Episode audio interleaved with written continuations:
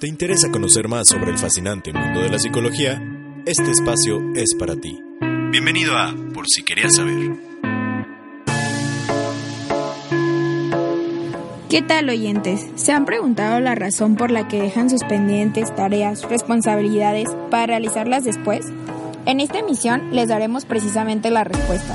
Se hablará de la procrastinación y para ello nos acompaña el psicólogo maestro Jorge Campoy Rodríguez, quien es docente en la Universidad de Guadalajara en el Centro Universitario de Ciencias de la Salud.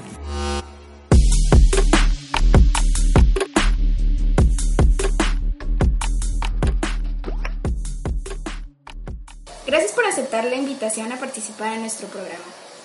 Muchas gracias a ustedes por invitarme a hablar sobre este tema, que es un tema muy interesante y muy cotidiano. Bueno, si no hay más que decir, comenzamos. Nos gustaría saber eh, si nos podrá platicar sobre la definición de procrastinación.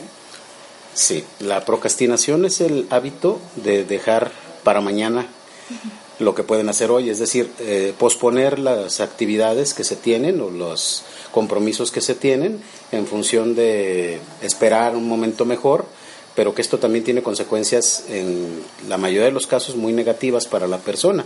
Sin embargo, es un hábito muy recurrente. Podríamos decir entonces que la procrastinación es el hábito de posponer las cosas para un tiempo posterior. los pendientes, las tareas. así es, todas las actividades. Puede ser como en el trabajo o en el con las relaciones entre pareja, también dejar para mañana decirle tal cosa, etcétera, ¿no? Posponerla, sí. Bueno, yo investigué que existen como dos tipos de procrastinación. Está la activa, que se refiere cuando evitas hacer la tarea para realizar otra que tú ves más importante. O está la no activa, cuando simplemente no realizas la tarea o el pendiente.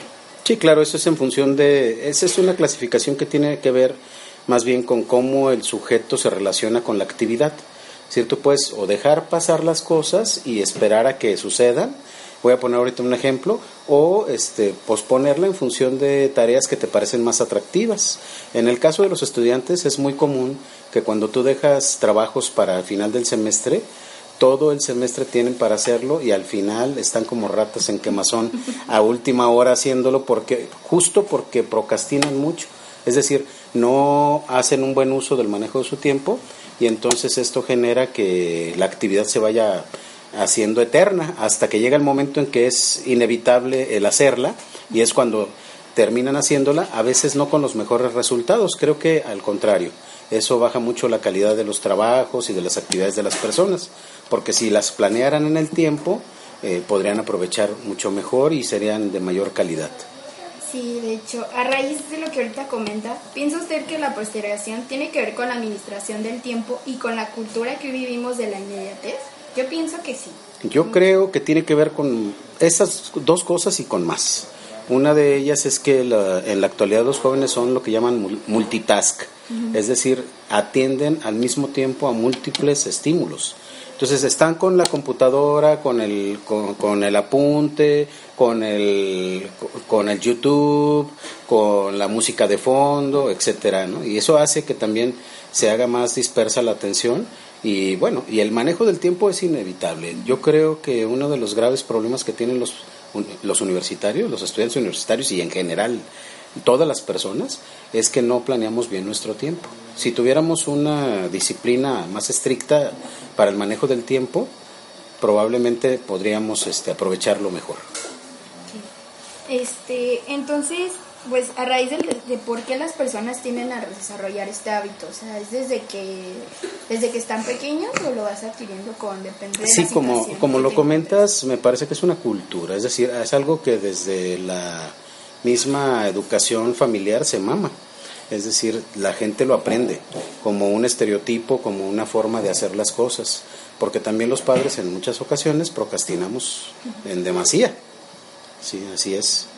Entonces, eh, ¿usted pensaría que es válido o se debe aceptar cierto nivel de procrastinación? O sea, yo diría que, por ejemplo, permitirnos un descanso entre las tareas o, sea, como administrar bien el tiempo o focalizarse ya, concentrarse totalmente. Pues es que depende qué tan laxo seas contigo.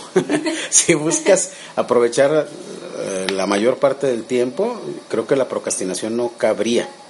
Ahora, sin embargo, estamos en una sociedad en la que el disfrute y el placer es así como lo más importante y entonces las personas tienden mucho a, utilizar este tipo de recursos cuando en realidad si aprovecharas bien tu tiempo podrías hacerlo de una mejor manera.